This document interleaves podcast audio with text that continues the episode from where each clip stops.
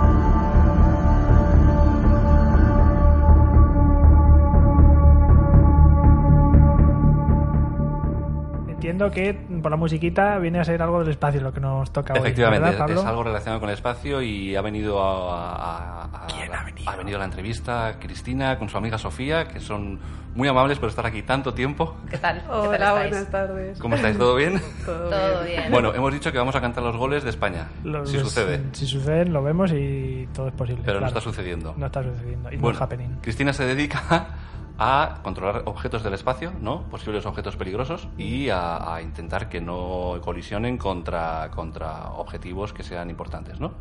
Sí, estamos en un proyecto europeo que se dedica al seguimiento a la vigilancia eh, espacial. Eh, bueno, llamados basureros espaciales. Ah, os también. llaman basureros. bueno, pues eso dicen. Eh, hay gente que le gusta más el término, gente a la que le gusta menos. Como digo Incultos, yo. incultos como nosotros.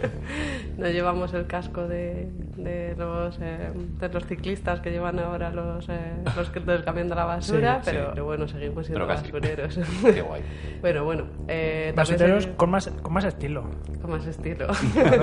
Se confunde el término porque realmente no recogemos la basura, solo nos dedicamos a, A localizarla. vigilarla, a tenerla controlada y a da- dar alerta a los o, operadores de satélites eh, para evitar estos riesgos de colisión que pueden suceder. Más como de tráfico, ¿no? Paso Sí, usted sí. para adelante, paso usted para atrás. Bueno, Más o menos. se podría decir. Bueno, entonces en el espacio, pues por lo que parece hay como muchísimos objetos, ¿no? Que están por ahí flotando, que provienen de misiones espaciales, de otros satélites que ya están en desuso. Sí, hay cerca de, se calcula que hay cerca de 70.000 objetos eh, de todos los tamaños, desde centímetros hasta satélites operacionales como la Como un estaciones, autobús de grande. Sí, una- las estaciones espaciales suelen medir del orden de un autobús. luego. Bastante gracioso cuando te preguntan, ¿pero un autobús escolar de Estados Unidos o de cuántas plazas el autobús? Pues bueno, un autobús.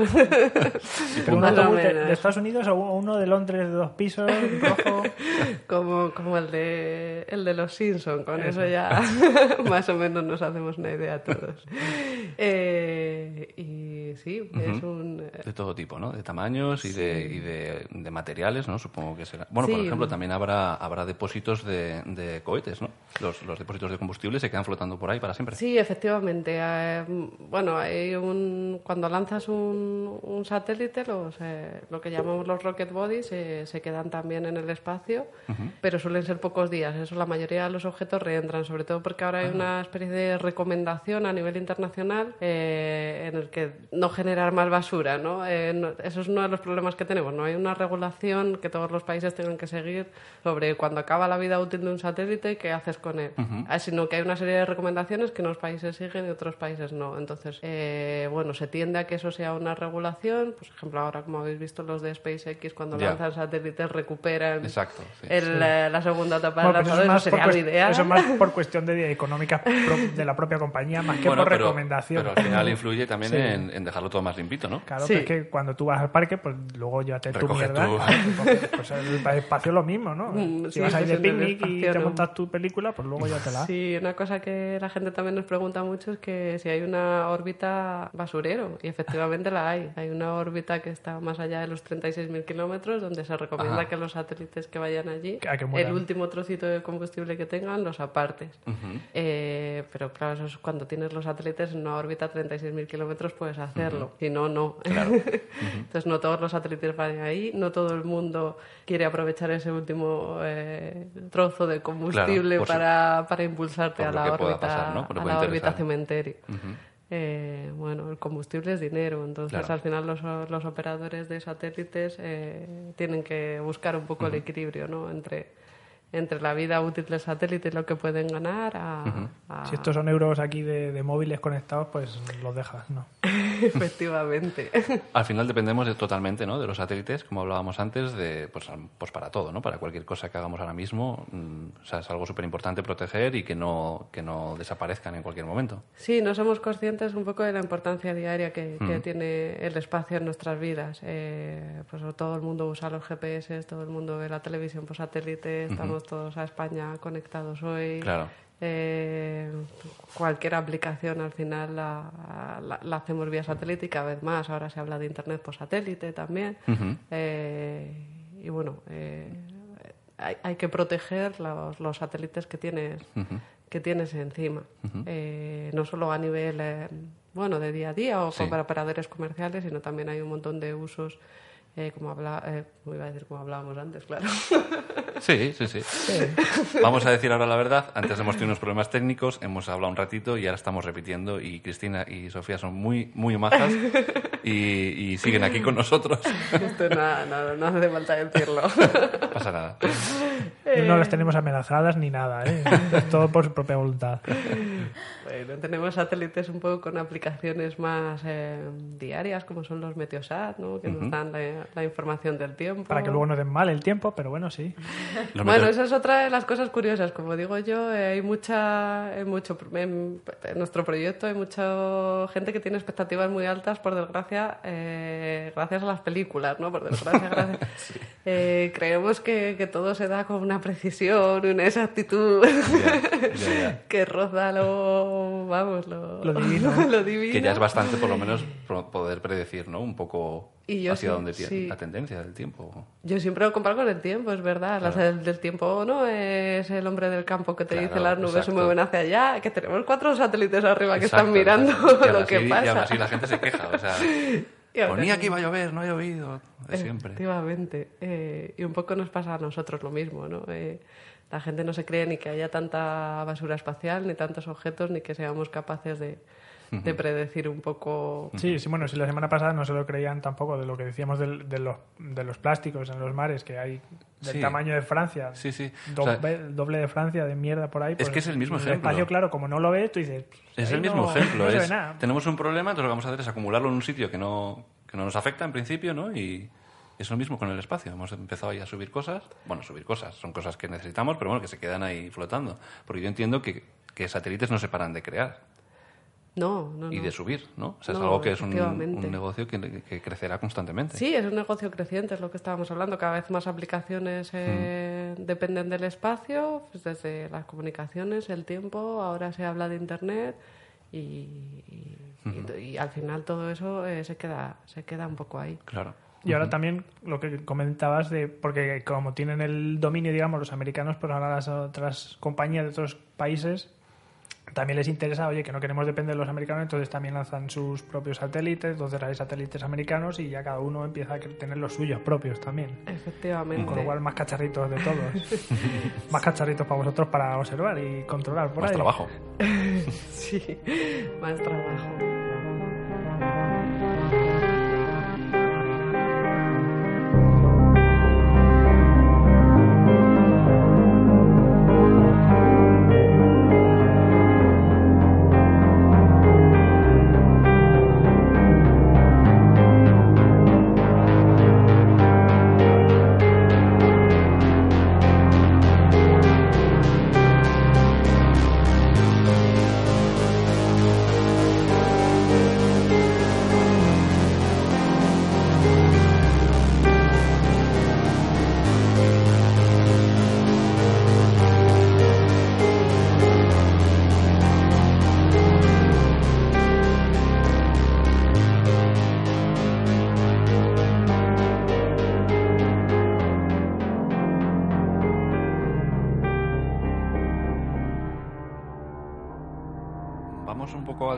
La Tiangón. ¿Nos quieres contar algo de cómo fue la reentrada de la Tiangón o no? Bueno, sí, hemos ¿Se puede hablado- contar? Sí, claro que se puede contar. Hemos hablado un poco de los eh, riesgos de, de colisión entre satélites operacionales y trozos de lo que llamamos basura espacial.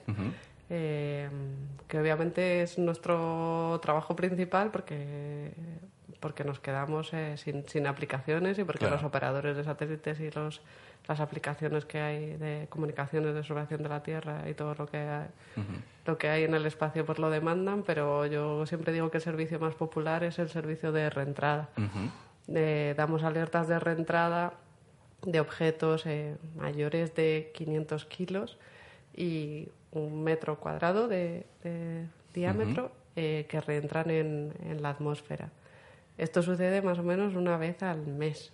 Anda, sí. Eh, lo que pasa es que tuvimos eh, la suerte o de, de tener una reentrada muy famosa eh, a finales de, de marzo, que fue la reentrada de la Tiangong 1, que fue la Estación Espacial China. Ujú. Sí, creo que, Eh, que la mencionamos. No sé si la mencionaste Estuvimos hablando otro- de, de ello, otro capítulo, sí, sí. que cayó en el Pacífico, ¿no? Me, Sí, parece. Pacífico Sur, finalmente. Eh, ¿Cómo se sabe dónde va a caer una estación No espacial? se sabe. Que no- es que yo he leído que se, que se podía saber como unas, ojo, Pablo, ojo. Unas, unas, unas horas antes o unos días antes. sí, sí, sí.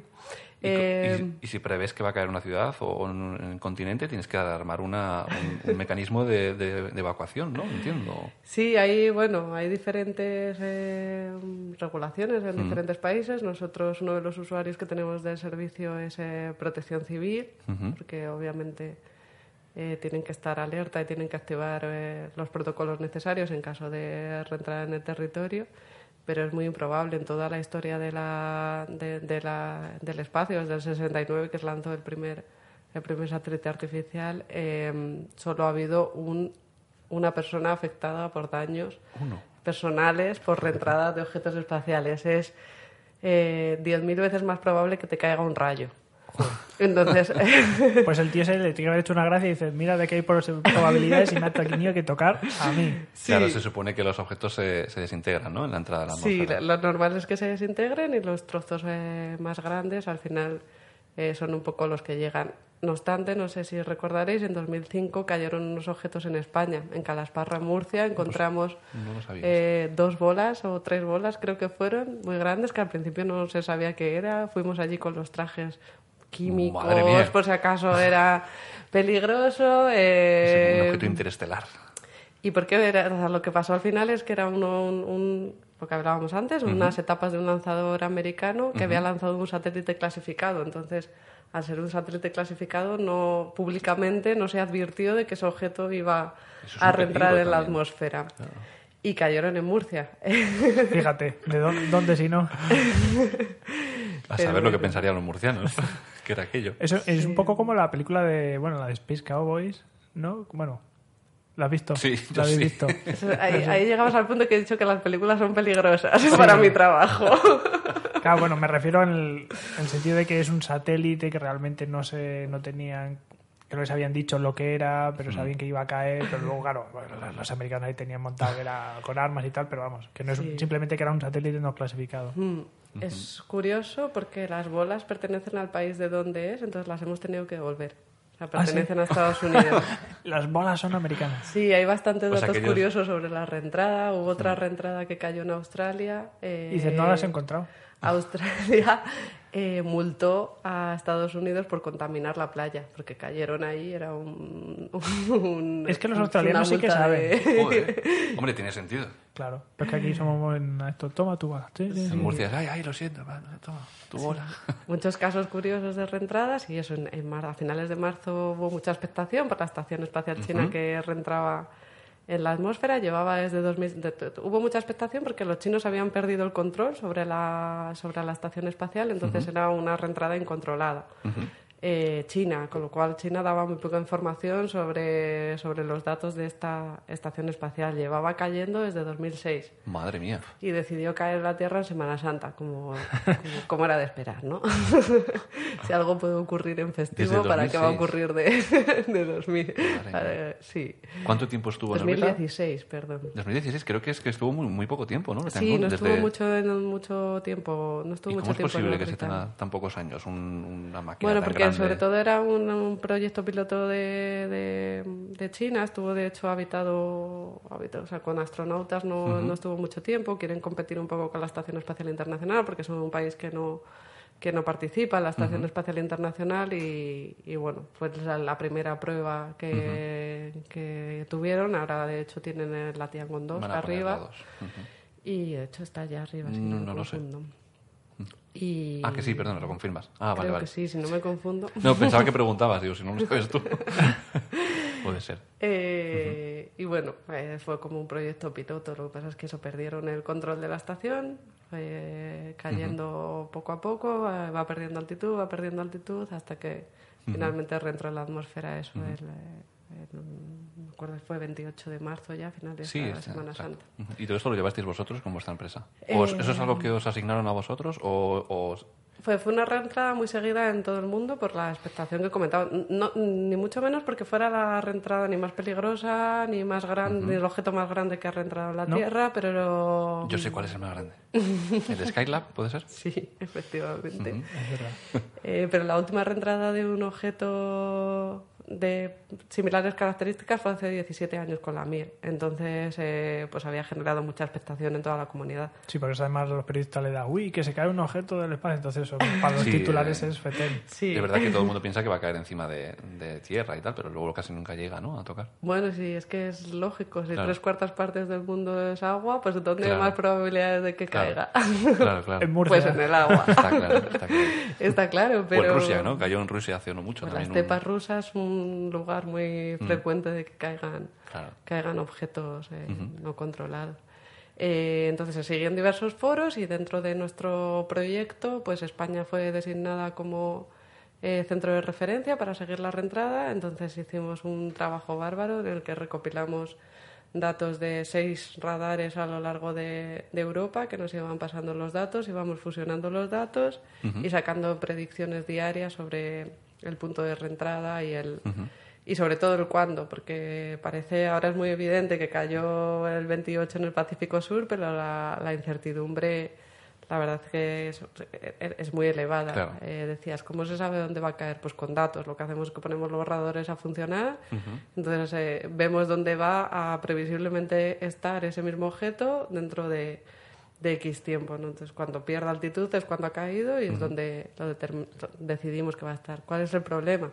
Que a 7 kilómetros por segundo, como eso hemos hablado, que van los objetos en el espacio, eh, tienes un error, si te confundes en 15 minutos, tienes un error de 2.000 kilómetros. Claro, claro, Entonces claro. estás hablando que puede recorrer Mucho media margen. Europa en 15 minutos. Mucho margen. sí. Entonces las, las alertas son muy complicadas, pero no porque no... La gente dice, pero ¿cómo es posible si la película sale exactamente dónde va a caer? Pero porque esto es física.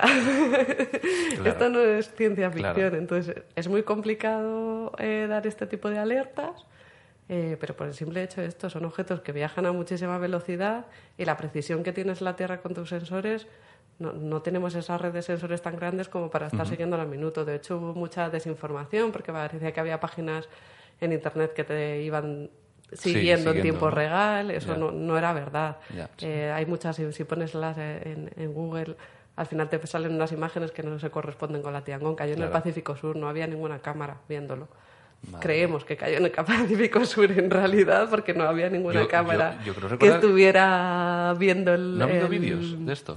No ha habido O vídeos. sea, entonces son fakes El- lo que hay por ahí, sí, ¿no? El Porque fake que hay, hay, un vídeo muy, muy espectacular de... muy espectacular y es de otra falso. reentrada que sucedió hace mm, cuatro o cinco años donde se probaron las capacidades que había en Europa, la Agencia Espacial Europea hizo esta reentrada y era una reentrada controlada, sabían exactamente dónde iba a caer, que es la diferencia, tú puedes decidir que va a reentrar Ujú. y entonces pusieron y contrataron drones y contrataron, eh, o sea, y, y hicieron una serie de, de, Sí. de imágenes para Sí. verlo porque sabían dónde iba a caer porque era controlado.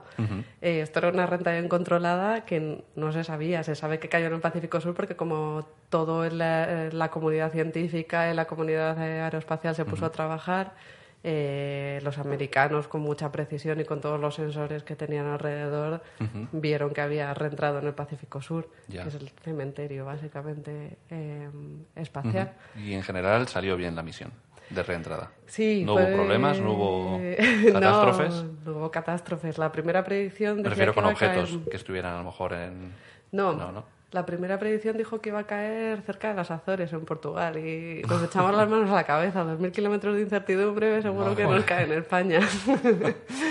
pero, pero bueno, para que veáis, es que cambia muchísimo. Da, la estación espacial daba una vuelta a la Tierra cada hora y media. Fíjate. Joder.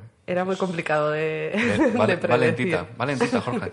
Como para ponerse ahí delante, para pararlo. Dice, bueno, Oye, antes hablamos de los satélites eh, Iridium, ¿no? Sí, Eh, que mm, se pueden ver, hablabas antes de cómo se detectaban los objetos, ¿no? Y nos contabas que se podían ver eh, con, Con radares, radares. con radares y a simple vista, ¿no? Con y con telescopios. telescopios. sí. bueno, Que no es a simple vista, con Pablo. telescopios. Cuando digo simple vista, claro, lo que quiero decir es con, con el ojo, a través de un telescopio, exacto. Fundamentalmente tenemos dos regímenes orbitales, hemos hablado. Tenemos objetos en, en órbitas geoestacionarias que están a 36.000 kilómetros, entonces cuanto más lejos están, pues lo fácil, lo- lo- como se pueden ver es con telescopios, porque al final pasan lentos para que el- lentos entre comillas, ¿no? Para que el telescopio pueda, pueda Claro. captar las imágenes y pueda determinar dónde está ese satélite.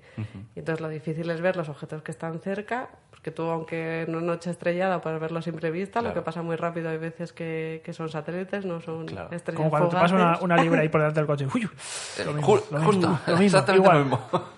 El telescopio no es capaz de coger la, fo- Claro. la foto. Entonces, lo que necesitamos son radares que son tecnologías mucho más eh, costosas, eh, mucho más complicadas Claro. y, sobre todo, duales. Son tecnologías que, que tienen otras aplicaciones como pueden ser militares. Entonces, son, son objetos mucho más difíciles de determinar porque van mucho más deprisa, al estar cerca de la Tierra. Las velocidades ¿Y no son mucho hay más altas. algún satélites que también sean para detectar Radares. Este tipo radares. de basura? Sí, ¿O hay ya efectivamente. también? Hay, esa tecnología existe, la tiene Canadá y Estados Unidos, pero, pero esa tecnología sí que es carísima. Claro. carísima. De hecho, con, con esa tecnología que, que, que se, fue como se vio que la Tiangong había caído. Ah, amigo. Pero solo la pones a funcionar cuando realmente hay, hay estos riesgos. Yo ahora me estaba acordando de, de una película que habrás visto a lo mejor, que ya me has dicho que, que las películas engañan, obviamente, pero hay una peli muy buena que se llama Gravity, me parece. ¿La has visto? Sí. Y creo que es un ejemplo de lo que puede suceder cuando, cuando un objeto eh, de basura espacial pues eh, mm, atraviesa una, una estación, ¿no? O- y complica la vida a unos astro- astronautas que están por ahí haciendo su trabajo. Sí, efectivamente. Bueno, Gravity también nos dio trabajo. A veces las películas han hecho daño, pero otras veces hacen que la sociedad sea consciente Claro. de- del trabajo que estamos llevando a cabo. Claro. Eh, porque entiendo perfectamente que hoy en día se cuestione la inversión en espacio. Eh, en el momento en el que estamos, y no sé, ¿por, por qué dices? ¿Por qué no inviertes si vas a invertir en basura en el proyecto de las chicas que tuvisteis aquí el otro día? Claro. Que igual puede parecer mucho más real y mucho más cercano en ese planeta en el que, en el que vivimos, porque vas, te vas a preocupar de, de lo que pasa. Ya. Ah, pero bueno, pero del espacio, todas las tecnologías, muchas de las tecnologías que usamos en el día a día son cosas que han sido probadas para aplicaciones se- en el espacio. O que se inventaron allí, el velcro. Claro, Claro. El velcro se inventó en el ¿Cómo espacio. viviríamos sin velcro? Pablo? O sin microondas. Y sin sartenes de teflón. microondas, sí. Ah, eh, había leído que las, las sartenes de, De teflón. Hay un montón de cosas. El microondas. que- Las verduras deshidratadas, porque los astronautas tomaban las verduras deshidratadas. Cositas. Bueno, y, y entonces, eh, pues un objeto que va a, 7 kilómetros por segundo, has dicho antes, más o menos. Pero, ¿y Eh, van todos más o menos a esa velocidad o esa No, es la no, media? Depende del régimen orbital, obviamente. Pero eso sería como la media, digamos. Sí, de bueno, eso es lo que Parecido, siempre. Esos, las órbitas bajas, que son los que más eh, riesgo de, de colisiones tienen, es- un poco las más, lo más rápido que van. Es lo que siempre se dice cuando alguien que no tiene ni idea te pregunta ¿a qué velocidad? No, 7 kilómetros por segundo, ¿no? Sí, es lo que vais a encontrar en internet y Claro. no me confundo no Claro, cuando claro. lo busquéis, ¿no? Entonces eso, un- una pieza que sea de un milímetro o dos o tres es un proyectil que puede Es un destrozar, proyectil, que puede atravesar un cuerpo humano perfectamente y un traje espacial. Y, y si pones ahí personitas en A fila... George Clooney, a George Clooney y a Sandra Bullock puede Juegas a los bolos. sí, la verdad es que sí, sobre todo cuando no están controladas. Y muchas veces el problema no es tanto, que, que obviamente también lo es, pues la basura o el satélite, el problema es cuando, cuando realmente te, estás sin control, ¿no? Porque, porque puede ocurrir cualquier cosa. Y eso es lo que, lo que más eh, miedo, entre comillas, da, y eso es donde van todas las tecnologías, todos los desarrollos tecnológicos van a ver cada vez objetos más pequeños, porque un objeto de 10 centímetros es potencialmente muy peligroso. Y también creo que la Estación Espacial Internacional te va a jubilar dentro de poco, ¿no? ¿Eso va a ser trabajo para vosotros? Sí, esperemos que todavía le queden unos años, pero Esto es curioso. Mm, ¿De qué depende de, que- de jubilar la estación espacial o no? Bueno, ¿Por qué se queda obsoleta una estación espacial? ¿Por qué no se mejora? ¿Por qué no se hace más grande? Eh, porque al final es eh, más costoso eh, hacerla más grande o mejorarla. Las tecnologías evolucionan mucho y, y al final tienes que poner una balanza el que la, la tecnología evolucione Claro. con lo que tienes arriba y el coste que cuesta mantenerlo. Si tienes mejores tecnologías abajo, igual cuando lances arriba, pues cuesta menos mantener esa, esa estación espacial. Eh, lo que está claro es que nos hemos acostumbrado a hacer ahí eh, experimentos y, y- y que ahora no sabemos vivir sin ellas. Así que se ve muy bien a simple vista. De hecho, Uy, hay, la he visto yo muchas veces. sí. hay aplicaciones gratuitas que Eh, vamos a decirla. Se llama Heavens Above, me parece que es una página web. Y ahí se pueden detectar, bueno, puedes ver satélites, ¿no? También que van a brillar, que son los Iridium que decíamos antes, que tienen un brillo súper fuerte, Sí. que a veces es como si fuera, no, más que Vega o más que, bueno, o la Luna, se ve más fuerte que, o sea, muy, muy fuerte, ¿no? De magnitud fuerte. Y, y ahí puedes ver eh, qué día y a qué hora va a pasar ¿Y dónde, la estación espacial. Sí. Es guay. Estás tú ahí mirando todos los días. No todos, cuando estoy en el pueblo sí que la miro y digo, y si estoy en la terraza, Sí, digo, a ver si pasa en una Madrid, hora. bueno, Bueno, en Madrid uno gordo de esto sí que se puede ver, seguramente. Sí, sí, sí. Mm. La estación es que está, es lo más bajito que tenemos, está a 400 kilómetros Ah, sí. solo.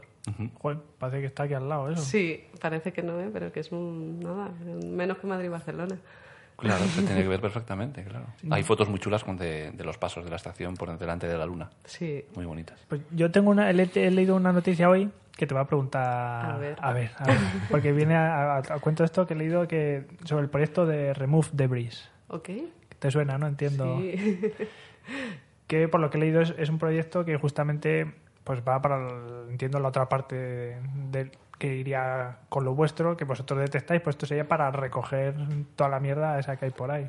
Sí, hay muchos proyectos eh, que parecen a priori ciencia ficción, ¿no? Hay redes, ganchos, imanes... Ay, yo vi... a- Bueno, cuenta, cuenta, Sí, Jorge. y esto es como que, le- que lo acaban de lanzar ahora, me parece, o que lo han- el satélite lo están probando ahora, que eso, que se supone que es un satélite, ¿no? Que lleva como una especie de arpón y una, y una red para capturar la, la basura y se supone que van a empezar a probarlo para ver si tienen todos los cacharros en los sistemas operativos bien. Entonces que iban a probarlo que tiene como un par de, bueno, de basura de prueba, digamos, que va a tirar y va a probar a ver si lo coge bien y luego pues irán haciendo pruebas para ver a ver qué pueden coger con eso, ¿no? Guau, pues si pudieran coger los 70.000 objetos que hay. ¿70.000 hemos dicho? Sí, 70.000. Claro, pero entiendo que los que vayan así rápido igual es bastante más difícil. Bueno, sobre todo que luego qué haces con ellos. Lo bajas aquí ¿qué? o no lo dejas, ¿no? O sea, ¿dónde está mejor la basura? Claro. Hombre, entiendo que los pequeños a lo mejor, bueno, no sé, mandarlos para abajo para que se destruyan en... Yo creo que igual las chicas que tuvisteis el otro día me odian si seguimos contaminando el océano con Claro. satélites que tiramos al mar. No vamos a dejar el... Entonces, pues igual no, no hacen tanto mal. Ahí Pero- arriba pero- si están controlados. El Claro, riesgo y- al final es que no estén controlados. Y Por no eso se- es importante vigilarlos. ¿Y no se les puede eh, dar toques a todos esos objetos para que pasen a la atmósfera y se desintegren? ¿Cómo los vas a dar? No lo sé. Le das el toque a 7 No lo sé. Ha sido una propuesta tipo mono. Pues creas una especie de otro a satélite 7 que tenga... kilómetros por segundo, ¿cómo le das? Te acercas, le das un toque, Claro. le cambias la dirección para que... Justo, te pones también a 7 kilómetros por segundo en paralelo a él y hace pum. Y ya hace... uh, y se va. Claro. Estoy aquí haciendo gestos Claro. con las manos que no nos los veis, pero acabo de tener una idea brillante, señoras y señores. Ya está. Mandamos a Pablo. No. Y haces un remate y no, ya no sabes dónde va a caer, te cargas una ciudad, bueno. Montas arriba un, un chatarrero espacial que empiezas a comprimir ahí está y haces ca- cajitas ahí de, Sí, de- ide- de toda la ideas hay muchas. Pero, Pero, la, bueno, mi- pero la mía no la compra Cristina. me parece. no, no, no la veo clara. Pero yo creo que de momento lo importante es vigilarlos, de verdad, seguirlos, tenerlos controlados, eh, saber mm, Claro. todo lo que hay y sobre todo poder alertar eh, pues, a la población en el caso de que detengamos una reentrada peligrosa o, o a los operadores de satélites en el caso de que haya un riesgo de que verdad los Claro. satélites pasan muy cerca. No, no os creeríais lo cerca que pasan. Realmente. De, de hecho, he leído que, no, no sé, no sé cómo es, pero había una, una propuesta de que los satélites estuvieran como unidos a algún tipo de, de- de máquina más potente, que luego, en un momento dado, esa máquina pudieran mm, o sea, bajarla hacia la Tierra y, y los satélites que están alrededor de ella pues fueran enganchados a, a ella y bajar a, a la Tierra o algo así. Es ciencia ficción, seguramente. No, hay, hay un proyecto... Es una especie como de hilo o gancho que están como unidos. Sí, ¿no? hay, un- hay un proyecto bonito en el que dicen que, que, bueno, si a partir de ahora todos los satélites que lanzas les obligas a tener un imán muy potente, tú puedes lanzar un satélite Que tenga otro imán y entonces luego reentres la atmósfera los dos y se, se desintegren en la atmósfera, Juntos, una reentrada bonito. Como Telma y Luis. A lo mejor era eso lo que he Satélite leído, pero satélite. mejor explicado. Sí, en una reentrada controlada, bueno, hay proyectos pilotos sobre eso, eh, pero uno a uno Ya, ya, es una la limpieza es, es complicada. Hombre, sí, por, el- este, por ejemplo, el de la red, dices, bueno, a ver qué Sí. hace pesca de arrastre. Hombre, ahora cada vez hay más tendencia. Antes se lanzaban satélites igual que duraban 15 años, muy grandes y muy redundantes, y ahora hay mucha más tendencia hacer como satélites, fabricación de satélites mucho más en serie, más pequeñitos y cada menos tiempo.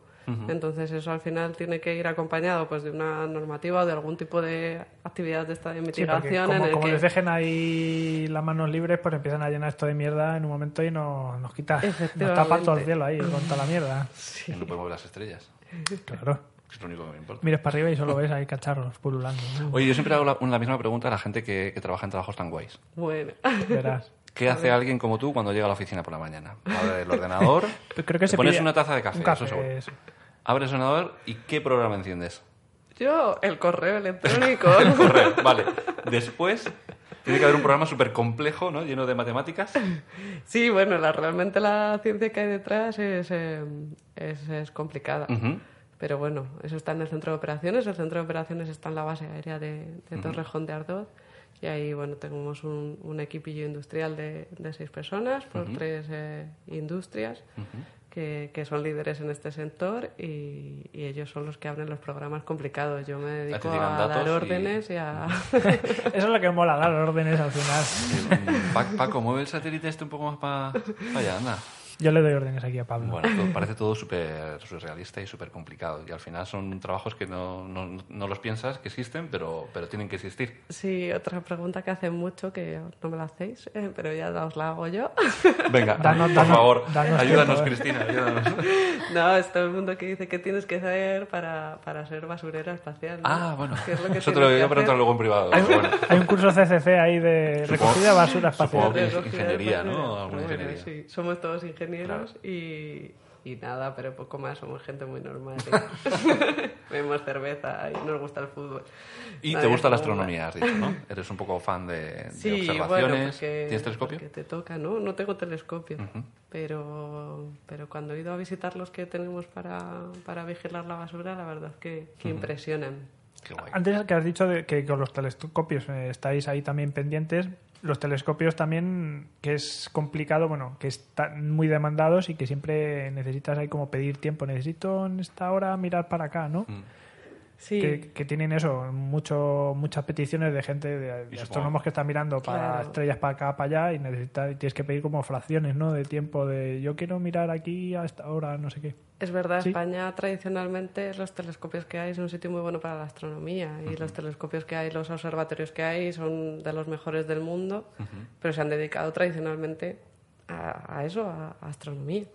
Entonces han tenido que reconvertirse para, para poder eh, eh, mirar también objetos de basura espacial y, y normalmente combinan, combinan las dos actividades y son gente muy eh, bueno muy apasionada por lo que hace porque como entenderéis los telescopios funcionan de noche o sea son gente que trabaja de noche que es eh, pues eso que es una loca de, de, de lo de la actividad que está haciendo y que no dejan de mejorar y de evolucionar y adaptarse a las condiciones. Igual por la astronomía la inversión en ciencia no ha tenido eh, la financiación que requería estos últimos años y han visto otro campo en el que podían podían participar y la verdad es que no lo han dudado en un minuto y nosotros estamos contentísimos con esos científicos que han decidido aportar su sabiduría y su tecnología a, algo que puede ser un poco menos científico, más operacional, más de dar servicios, de que no pase nada, pero sí, no pero a- necesario al fin y al cabo también. es claro. necesario, pero yo entiendo que a ellos como científico lo que te gustaría Está es claro. descubrir una gran galaxia Está que claro, está lejana y La no, supernova.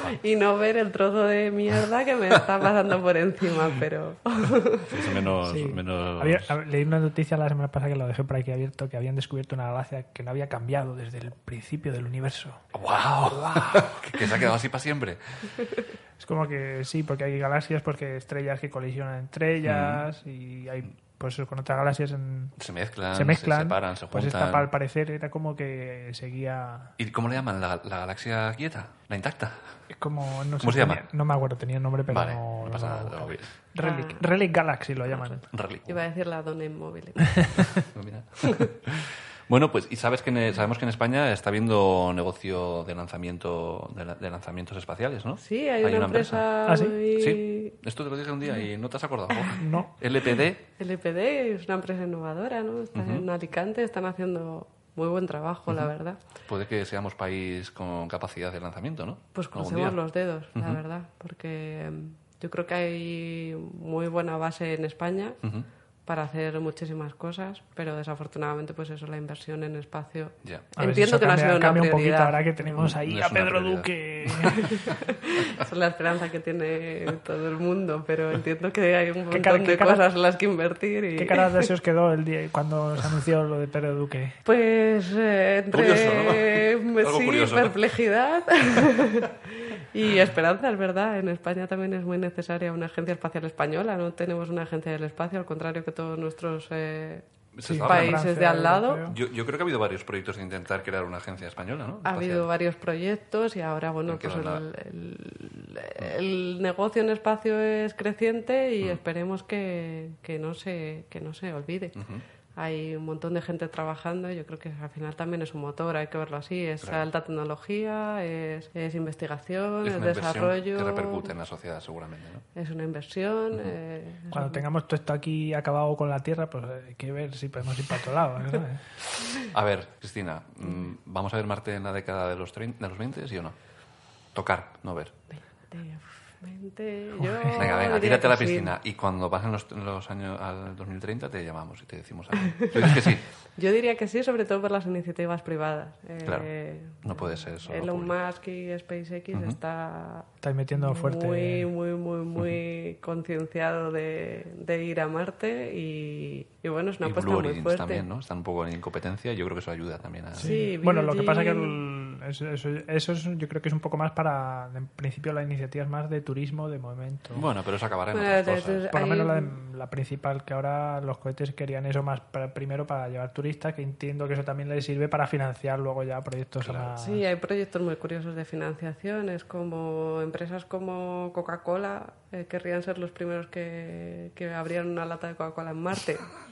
Podrían financiar parte Qué de... americanos, son los americanos. Dios mío. Sí, como digo, hay muchos proyectos curiosos. Luego la ciencia es impresionante. Contamos siempre las cosas pues que son más manejables Claro, para, para los mortales, pero, pero bueno, yo creo que sí, que veremos Marte, que pisaremos, Marte. Pisaremos. Algún loco decidirá meterse en, en la nave. Porque si todavía la gente pone en duda que hemos llegado a la Luna, yo lo de mi hermano, ya- mi hermano todavía de vez en cuando lo dice. 50 sí. aniversario del Apolo 11. 50 aniversario. Este año. No sé si el mes que viene o el siguiente, dentro de muy poco. Hay películas, hay mucho, mucho, mucho movimiento con este tema. ¿Por qué no Yo- hemos vuelto, no? Ya, Sí. ¿Tú crees que en ese momento Pero teníamos la tecnología vuelto, para hacer fue- eso? Hay gente que dice que la tecnología que había no era suficiente para, para ir a la Luna, pero... Sí, la tecnología era suficiente. Una tecnología, o sea, acabamos de salir de una Segunda Guerra Mundial, la tecnología era una tecnología militar al final de misiles que se que se probaron. De hecho, vamos, los rusos que se pusieron encima de eso que podía estallar. Yo no. Sí que tenía- eso, sí que, Inconscientes. te- eso sí que tenía valor. Eh, yo creo que sí que había la tecnología, hay que pensar eso. Salimos de una Segunda Guerra Mundial en el que se había evolucionado militarmente un montón de tecnología que igual en la, en la sociedad no era consciente Claro. de que de que eso está ahí. Pero ¿por qué no hemos vuelto? Pues porque ya hemos ido, ¿para qué vamos a volver?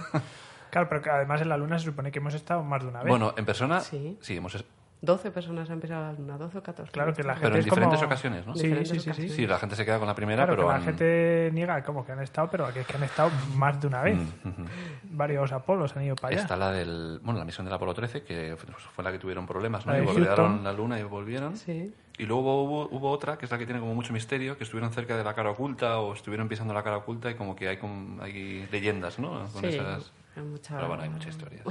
muchas leyendas. Yo creo que nos vamos a quedar con, con que vamos a pisar Marte eh, la década que viene y, y que... Pero nosotros, tú y yo. No, con lo que ha dicho Cristina. Joder, ya me quitas, O sea que. Marte sí y Luna también hubo y yo creo que vamos a acabar, ¿no? Pues Con la bien. chatarra quedaros también. Con la chatarra, claro. Lo que hacemos. Con la limpieza de la chatarra. No seáis guarros y no tiréis cosas para arriba. Que luego.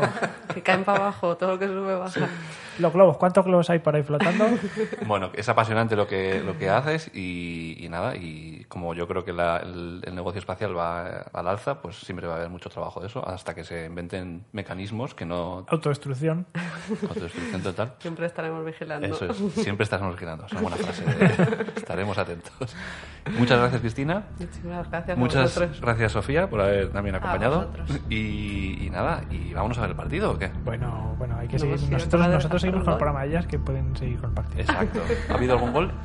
Me temo que no. Bueno, pues nada, muchas gracias, chicas. Muchísimas gracias. Gracias.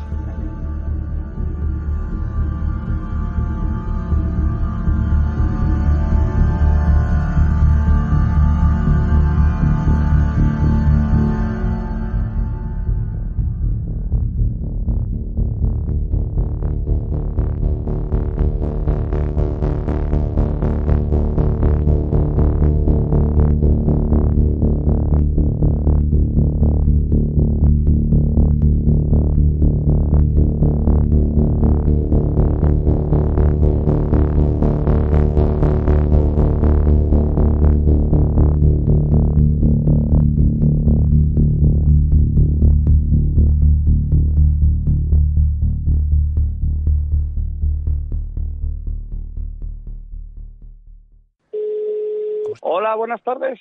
Buenas tardes, Hola. señor Palomino. ¿Qué tal, Javier? Muy bien, muy bien, por aquí, por aquí andamos, eh, dando el apoyo y el aliento a la roja. ¿El aliento también?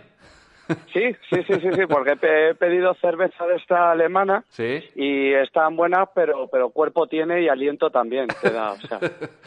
Oye, ¿y qué, cómo va la cosa? ¿Cómo va el partidillo? Pues bien, lo que pasa, no sé, os iba a preguntar, eh, porque me imagino vuestro programa es atemporal, o sea, que esto a lo mejor dentro de muchos años escucharán la primera temporada, no sé si está bien que, que- bueno, mm, solo puedo deciros que Alcorta está haciendo un partidazo hoy.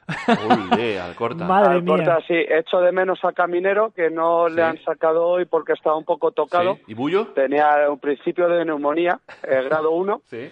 Y, y no ha podido salir, pero, pero el partido está yendo especial. Muy bien. ¿Y qué tal eh, los iraníes? ¿Qué tal lo están haciendo? Eh, bien, bien, bien. Por lo visto dicen que se han llevado pistachos al banquillo y, y también tienen mucha alfombra persa, que se lleva mucho. Muy bien. Y la verdad que bien, pues era un combinado súper majete. O sea, la verdad que han hecho alguna entrevista y son gente muy, muy maja, Qué gente bien. que te responde a todas las preguntas muy educadamente y muy dignas de estar en este, en este mundial. Sí, sí, sí. Genial, genial. Muy. ¿Y cómo está, porque, cómo, cómo está nuestro hierro? ¿Cómo estamos de hierro? ¿Cómo, está va, el, cómo cómo- va el hierro? ¿Cómo va el hierro? El, el hierro, ¿el hierro te refieres al seleccionador o al FE, FE de, de, de la tabla periódica? A, a lo, a lo que veas más correcto y adecuado. Al, al Lopetegui de la selección. Ah, pues bien, bien, bien. Por lo visto, yo le veo muy, muy bien, muy, muy Dinámico. guapete. Creo que se ha cogido la, la Georgie, la Sí. Georgie extra fuerte en el Sí, pelo.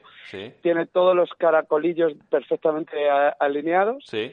Y, y la verdad que muy bien, una camisa por dentro del Sí. pantalón que, que le da una imagen de seguro de sí mismo ¿Tú espectacular. que, llevas Ajá. viendo, tú que llevas viendo el partido la primera parte, ¿dirías que es más atractivo que el seleccionador iraní? Sí, sí, sí, sí, sí. Sin Sí, duda, sí, ¿no? El, el iraní es muy majo, ya lo hemos comentado, Sí. pero pero Hierro, o sea, es innegable Es mucho el, atractivo, el atractivo que, que tiene Fernandito. Ya. Y, y la- porque, la- porque no sé si sabréis que nosotros le conocemos como Fernando Hierro, pero en casa es Fernandito. Claro, claro. Lógico. claro. Yo tengo una, una pregunta que, que, que para yo creo que los oyentes la quieren saber. ¿Va a volver la moda Sí. esa de, de los pantalones cortos de la selección de, de los 80, de los 70? Esos pantalones ¿Cómo? cortos, es- esos estilos de los pantalones cortos que llevaban en aqu- en aquella época. ¿Tú crees que va a volver aquellos? Buah, Yo lo espero encarecidamente. Eh, yo creo que sí, porque además eh, da, da otra visión al espectador bastante Claro que sí, interesante. claro que sí. Oye, ¿dónde te encuentras ahora, Javier? ¿Dónde Pues estás viendo el estoy partido? en el, en el fabuloso barrio de, de Aluche, Ajá, ¿en un bareto? en, ¿O en un, casa? eh, en, un, en un bar con, con algún amigo que, que ha querido a- atender al, al evento. Muy bien. el ¿Y ambiente, el ambiente es- se respira, Sí. hay tensión, la puesto- gente tira sillas. Os bueno. habéis puesto Sí, la, la- sí, la sí, afición sí. española a un lado y la iraní al, al otro lado, estáis, supongo. Por supuesto, por supuesto, porque luego, luego cuando acabe el partido todos nos juntaremos Sí. y nos iremos a, a tomar algo, algún falafel o algo así, pero, pero durante los 90 minutos no hay amigos. Muy bien. O sea, esto, esto es así. Muy y bien. efectivamente están en un lado los iraníes, que ahora mismo no, no hace mucho ruido, debe ser por, Sí. por el gol en contra que llevan encima. Ah, que llevan pero- un gol en contra. Eso no lo sabíamos. sí. Hombre, danos información, Javier. Sí, sí, vamos, vamos 1-0. ganando 1-0, Bien. 1-0 gol de Diego Costa. sí. el hispano-brasileño Diego Costa ha metido de rebote y con la rodilla mala. O sea, ha sido bastante triste, pero bueno, eso cuenta. Nos vale, como a Portugal con, con... ¿Con quién ha jugado hoy Portugal? Con, eh, sí, hombre, sí, hombre, con este, este equipo que somos majetes. eh, ¿Cómo eran, con, hombre? Con Marruecos. Con con Marruecos. Eh. Exacto, Sí, bueno, pues nada, a ver si a ver si salimos aireosos de esta situación. Es- esperemos, esperemos por, por el bien de Fernandito, que, que continúe, que se ha encontrado el trabajo como, como quien hace una promoción Sí, con sí, sí. Adeco, de, de un trabajo temporal, pues se lo ha Bueno. encontrado así de verano, pues de Eso, refuerzo, que dure trabajo mucho. de refuerzo estival. Esperemos que no le hagan un, un Lopetegui o un Maxim Huerta. esperemos, esperemos. Y, y para, para cerrar, yo creo que lo mejor es un- danos una predicción. ¿Una? Una Perdón. predicción. ¿Cómo, cómo ves Una- tú esto un- que acaba? ¿Que acaba hoy o que acaba Eh, el Mundial? ¿Cómo lo, ¿A qué te No, refieres? hoy, hoy. ¿Cómo acaba hoy? Vamos ahí a corto plazo. Eh, hoy, ya- hoy yo creo que vamos a acabar con un 3-1 bastante cómodo. El Mundial lo vamos a acabar, en- vamos a llegar a semifinal. No os puedo contar más, no porque no lo sepa, sino por no hacer a la gente spoiler, que Claro. está feo. Porque Claro. luego esto hay dinerico de por medio y claro, la gente no vamos a regalar na- nada a nadie. Claro, claro, es que si yo ahora digo el resultado, mm, vendrían los de Codere, lo de Sportium y todas las casas de apuestas y me diría que qué pasa, que se tienen que dedicar a los galgos y los galgos no venden tanto como el Mundial de Rusia. Da mucho más una ruleta. Efectivamente. Pues nada, Javier. Pues que- muchas, muchas gracias por esta retransmisión en vivo, en directo, que nos deja los pelos como escarpias. Estamos ahí con tensión. Genial. Lo que necesitéis de verdad, Muy llamadme y Muy ya bien. sea para, para un partido de este, de este tamaño o para el Arabia Saudí-Uruguay, que también es bastante interesante. Mucho. Oye, ¿te exponen tapita ahí donde estáis? ¿Qué tapita tienes? Eh, pues nos han puesto de, de primer plato. Me alegra que me preguntes esto, la verdad. El- de primer, le- la primera eh, ronda ha sido unas patatas alioli, Ajá. bastante bien. Un poco se han pasado un poco con la sal. Sí. Eh, la segunda ronda nos han puesto unas patatas bravas. Ah, eh, va lo que- subiendo. lo que son Pero un momento, que, que tenemos problemas técnicos. Javier, muchas gracias. Te dejamos aquí. Venga, hablamos. Adiós. Hablamos, adiós.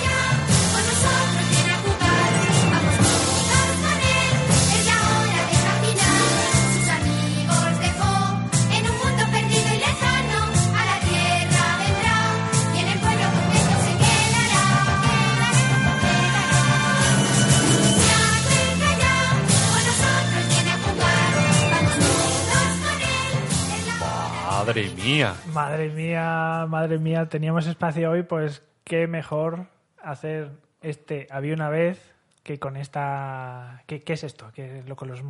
No te sé decir, Jorge. ¿En serio? ¿Pero si lo ha dicho? ¿Eh? Los mundos de Yupi... ¿Ah, lo ha dicho? Ah, lo- ah sí, lo es verdad, es verdad, es verdad. Los mundos de Yupi. Ay, madre, Pablo. Yo esto creo que no lo veía. ¿eh? ¿En Mucho. serio? ¿Me no estoy di- seguro, no estoy seguro, Jorge, me estás haciendo dudar. ¿De qué iba? ¿No has visto el mundo de Yupi? Pero por favor, por favor. Bueno, explícame el argumento. Vamos a ver, pero si esto era el programa que sacó Televisión Española, Sí, sí, que sí, seguía sí. el mismo formato que Barrio Sésamo. Ah, sí, ahora sí. Yo era- pensaba que eran unos dibujos. Sí, No, ahora sí me acuerdo. Que era Yupi, Astraco. Que sí, que sí, que sí, que tienes toda la razón. Y además es que me encantaba. Coño, es que, que sí, me que sí, está que sí. diciendo que no voy a ver... Que me has pillado un poco, me has pillado un poco trastocado, me has pillado trastocado. Digo, pues hoy que tenemos, aquí hemos tenido la entrevista hablando de Space, de estas cosas, digo, pues qué mejor momento, porque voy, voy a hacer una sección, una especial del Había una vez, Ajá, relacionada con el espacio. re- no, relacionada con cosas que este año cumplen aniversario. Y esta es una de ellas, porque esto se estrenó en el año 88, El año 88. 1988. Sí, O sea, y estamos en el 2018, pues eso. pues hacen, ¿cuántos años? 30 años. 30 añitos. Entonces es aniversario, no es de este mes, pero eh, se estrenó en, en marzo, No pasa nada. pero es este año, o sea, cumplió 30 años de los mundos de Yuppie, del Y esto lo ponían como por las tardes, ¿no? Tipo a las 6 o algo así. Uy, ahí ya me... Sí, sí, me- sí, sí. yo creo que sí, me suena que sí. Pues como, como el barrio Sésamo. Claro, hora, esto- la hora de salir del cole. Esto o- era para sustituir al Barrio Sésamo, que Claro. hubo ahí que terminó Barrio Sésamo, creo. Claro. Y entonces Televisión Española sacó este programita con Yupi Astraco, Mm. que el, el actor además que hacía de, de Astraco es el mismo actor que hacía de Don Pimpón en Barrio Sésamo. El- Ah, mira. Sí, fíjate. y, una, bueno, una anécdota. He leído por ahí que, claro, hay gente que dice, Astraco, ¿tú te acuerdas de cómo iba vestido Astraco? Sí, Que iba así como de plateado y de verde. sí. Una Pues hay gente de... que dice que, que Buzz Lightyear puede estar basado en Astraco. Rumores, leyendas. Rumores, leyendas. Madre mía, podría Pero, Oye, tiene, tiene eh, bastante parecido. Si lo ¿Alguna piensas, dice- vez ha hecho declaraciones Buzz Lightyear de dónde proviene su traje? Mm, No oficialmente, no oficialmente, pero si le pillas ahí con unas copillas encima, empieza a hablar. Ujú. Empieza a hablar el tío y... Hasta el infinito y más allá. ¿Eso que es cuando va pedo? qué? Claro, claro. Hasta el infinito.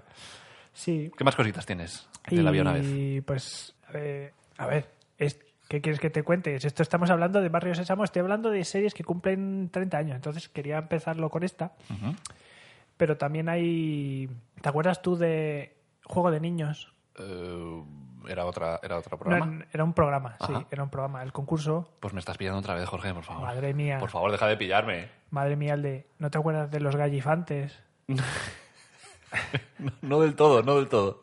Pero refrescame la memoria, porque creo, Joder. quiero que los oyentes también, eh, que se sienten como yo, que no tienen ni idea de lo que estás hablando, sepan de qué estás hablando. Venga, pues te va a poner la sintonía. Mete sintonía.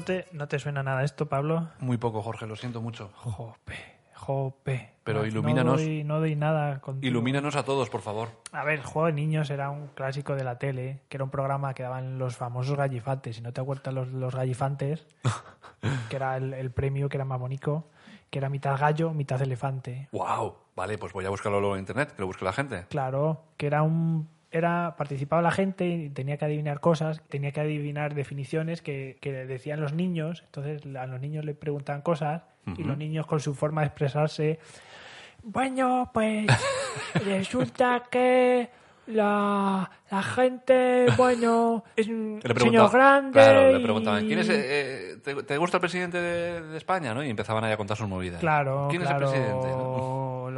Un bombero o algo así, Sí, ¿sabes? sí, sí. Los niños empezaban ahí pues con sus cosas o definiciones y los niños, claro. Las bomberas bajan los, los gatos de los árboles. Sí, pues es una cosa que es muy grande, no la puedes coger. Claro, exacto. Y, era muy entrañable. Y es que no, no- es que no te suena ni remotamente nada. A ver, de lo ese, que te con- estoy ese diciendo. concepto de ver a los niños explicando cosas de, de adultos, pues sí, sí me suena. Pero no me suena el programa en concreto del que me estás hablando. Joder. Pero no pasa nada, ¿eh? No pasa nada. Y yo vengo aquí a contar cosas de Sí, no- yo siempre lo digo. Tú, yo, yo estaba jugando con, con mis amigos, tú estabas en casa. Me voy a llorar una esquina. No te cuento más cosas de, de estas por hoy más. Me Vale. Bueno. Otro día te cuento más cosas que cumple aniversario. ¿eh? Ha Genial. cumplido 30 años también, que No, también del bueno. 88. Ujú. Así que. ¿Tú crees que algún día alguien hablara, hablara de tres monos? Hablarán anivers- nosotros el cuando 30 estemos muertos. El 30 aniversario de tres monos. Pues ojalá, ojalá. mm, Digan. Era un, "Mira, po- era un podcast que había por ahí por Ivo. Pues era una cosa que hablaban sin tener idea. Y... Ni idea de nada. Pero ya te veías. Bueno, pues queremos pedir disculpas a toda la gente que sabe de lo suyo y nosotros hablamos de lo de ellos. Pero les pedimos, pero poco. Pero, poco, disculpa.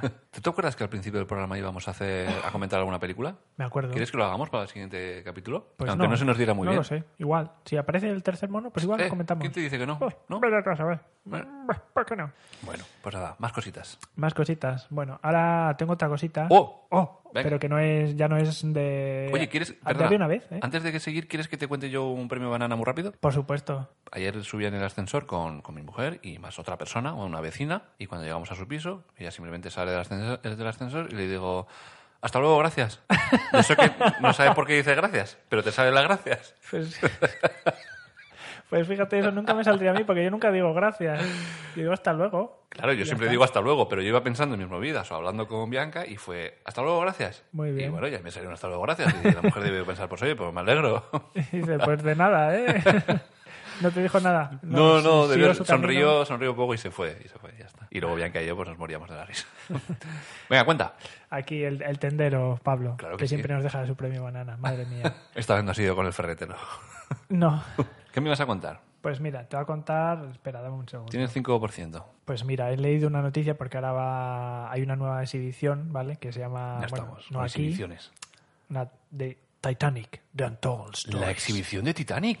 La historia no contada. ¿Qué me estás contando? ¿Llega a Madrid? No, no, no, no es aquí, no es Ah, aquí. ah, ¿Dónde es? Eh, en Washington. Vale, pues animaos a ir, chicos.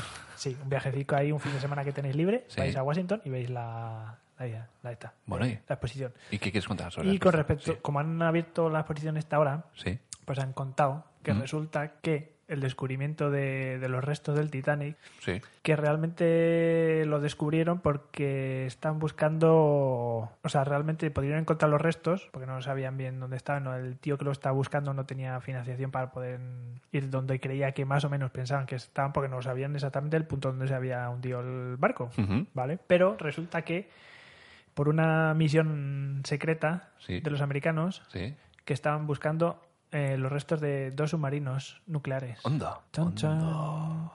Entonces, aprovechando esa misión, dicho, pudieron el- encontrar que donde pensaba que estaban los restos Sí. y aprovechando esa misión encontraron los restos del Titanic. Madre mía. Pero yo ¿No estaban encontrados antes? No, Onda. Yo pensaba no, que no, sí que era algo que estaba localizado. no, no, no. Fíjate. Y el hombre este, un señor comandante de la Marina, un... A ver, espérate. Robert Ballard Sí. Fue el oceanógrafo que lo descubrió. Ballard. Ballard. Bueno. ¿Y se va a rescatar? ¿Se va a sacar a flote? Es imposible, No, a ver, o sea, que es los- imposible sacarlo, ¿no? Pero... O sea, que los restos se descubrieron, pero esto fue en el 85. Ah, vale. Claro, o sea, no, no es que Por lo hayan descubierto ahora, claro, sí. Pero que en su día, que no sabían dónde estaba. Entonces, Ah, vale. que en ese año, que lo, cuando los encontraron, Encontraron fue por porque casualidad. estaban esto, Ya, ujú. ¿vale? Porque estaban buscando los restos. Qué historia los- la de Titanic, ¿eh? Madre mía. Sí, en realidad eso es... el- Y hay, y hay muchas historias, al parecer. Hay, según leyendo esto, Sí. pero eso no... Os dejo ahí que investiguéis en la historia. Muy bien, amigos. Pues nada, investigad sobre la historia de Titanic. Tenéis una exposición en Washington. Creo Claro, que y es que esto no lo, han- no lo han Ryanair. dicho antes porque obviamente era secreto militar. Ah, y sale ahora. Claro, porque eran submarinos nucleares Ya, ya, ya, que habían palmado ahí de, de los americanos y entonces querían ver. A saber lo que hacen los americanos en secreto, como nos bueno, contaba los antes, americanos y, como nos contaba antes y Cristina. no solo los y- americanos, los americanos, bueno, los rusos, sí, no, los rusos, chinos, los murcianos, los iraníes que están jugando contra España. efectivamente, todos. o sea. Bueno, bueno, los que tengan más medios para hacer algo secreto. Sí. Al final, el que hace algo secreto es porque tiene tecnología y, y el que hace algo le pilla a cualquiera que tenga tecnología. Sí, nosotros también haríamos, pero es que tampoco nos da para mucho, yo creo. Mm, Bueno, de momento tenemos un equipo como el, de, como el del trabajo de Cristina que, que detecta cosas en el espacio. Chan, chan. Detecta cosas peligrosas. Basurica. Basurica. Pero bueno, Llevamos dos capítulos hablando de basura. ¿Te parece que el siguiente hablemos de, de escombros? pues ya, ya estamos aquí nosotros los dos escombros vivientes. Los escombros vivientes. Igual, no sé, el siguiente, pf, vete tú a saber de qué hablamos. Cosas Oye, ¿por guays. qué no pedimos a la gente que nos proponga temas de, de entrevista? Claro, la gente, tenemos los canales Bueno, abiertos. Cuidado. Mm, mm, sobra decir que todo el mundo que escucha este programa está invitado a Tres Monos a hablar de lo que quiera. de lo que quiera. Solo tienen que enviarnos un mensaje.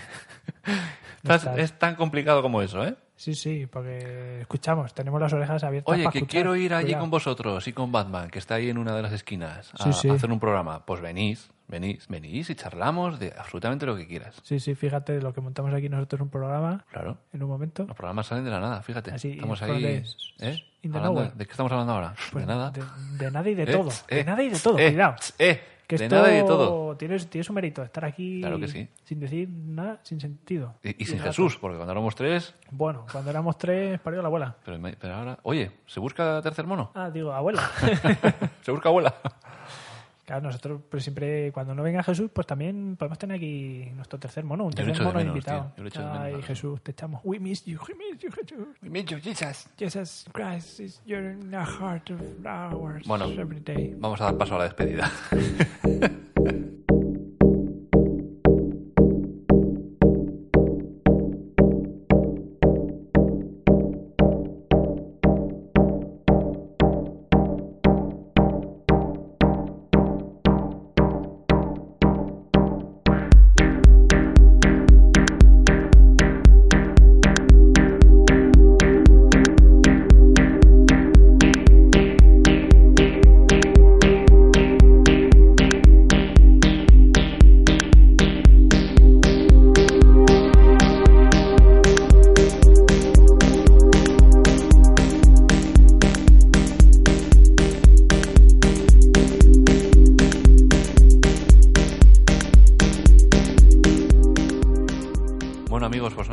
sido un placer este programita número 10 con nuestras invitadas, que han sido muy interesante y muy bonito lo que nos han contado, y muy importante. Súper curioso, interesante y fascinante. Y nada, y estamos muy orgullosos y muy contentos de que los fans hayan estado aquí desde el capítulo 00 o 01, depende del que, del que hayan empezado.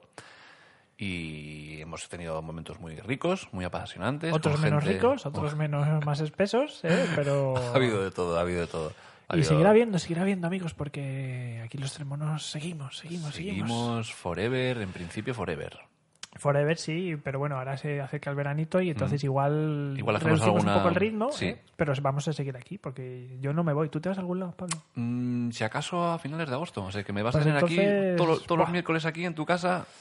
Bueno, igual todos no, pero... Bueno, vamos a ir viendo, vamos sí, viendo. vamos a ir viendo porque queremos dedicarle más tiempo a preparar las cosas y tal y puede que... eh, Madre pues, mía, preparar ya, sí. oyentes que no se lo creen. Oye, no, no. quizá cuando preparemos las cosas tenemos más oyentes. Bueno, bueno, o no. No, es- y, y nada, y... Vamos a traer más invitados ahí, guays, además. Estamos a punto de, de ir a... Ir a, sitio, a un sitio muy un sitio chulo muy que chulo. ya no nos vamos a contar, pero os vamos a contar. pero va a estar muy bonito y... Y yo te digo una cosa, ¿sabes dónde me voy el sábado? ¿Cómo? ¿Sabes dónde me voy este, este sábado? Pues no lo sé. Pues mira, me voy a hacer una observación astronómica con telescopios. ¿Tú qué me dices? Sí, porque ¿Dónde? tú antes me has mandado una, una imagen, Yo te he mandado a Cuenca. me has mandado una información que he dicho, anda, mira, Ah, si sí, voy a hacer lo correcto. mismo pero el sábado en otro sitio. Ah, te he mandado... No lo hemos correcto. hablado, pero sí, me voy En Toledo. con, con una empresita a hacer una observación astronómica sábado por la noche. Tengo muchas ganitas. Ahí a ver, a ver los, los satélites estos que decías antes, a ver la estación espacial. si pasan por ahí, sí. los- Si pasan por ahí, sí. Si da la casualidad, sí. Si no, no. Ah, pues sí, sí, sí, sí, no, no. Satélites Iridium. Buscadlos por la noche. Son impresionantes. Sí, porque por el día no lo vais a ver. Más que nada. Pues Bueno. nada, a, a, mi, a mi wicos, a mi wicas, Amiguitos, muchas gracias. Gracias, de las ramas, muchas gracias, gracias, Cristina a todos. y Sofía por haber estado hoy aquí en la entrevista. Sí, y a nuestro colaborador Super Palomino, que Super está Palomino. siempre al pie del cañón y nos encanta tenerle eso es. con nosotros. Semana que viene, día 28, inauguración de Memimo, de Memimo Lab, Irati. También Eso está pendiente ahí, el que quiera que ya vaya. sabemos todos dónde está Castellón, Ya la que no tiene playa, todo bien. Playita Rica de Castellón. Y, y nada, que un abrazo para todos Un abrazo de monetes. y hasta muy pronto. Adiós, muchachada. Bye, bye. White